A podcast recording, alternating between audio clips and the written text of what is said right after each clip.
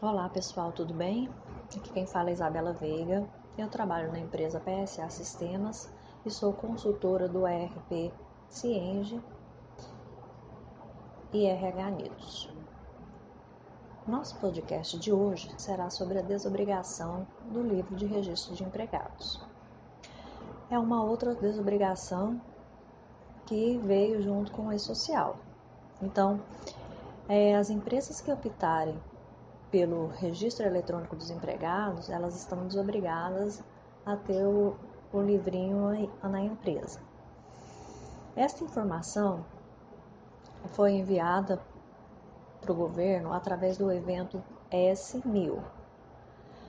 Para você verificar se você optou por o registro eletrônico dos empregados, acesse o sistema módulo Administração de Pessoal, Básico, Empregador, Pessoa Jurídica e na aba E-Social, verifica se está marcado a flag Registro Eletrônico de Empregados.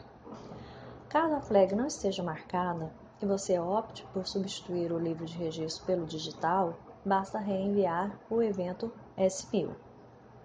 Lembrando que as informações devem estar no E-Social até a véspera do início da contratação do colaborador. Então, para você que vai substituir o livro, você precisa enviar a admissão do, do colaborador antes, é, um dia antes. Então, se você está contratando um colaborador que foi admitido, vai ser admitido no dia 5 de março, você precisa enviar o registro dele no dia 4 de março. Espero ter ajudado. Até o próximo podcast. Tchau, tchau.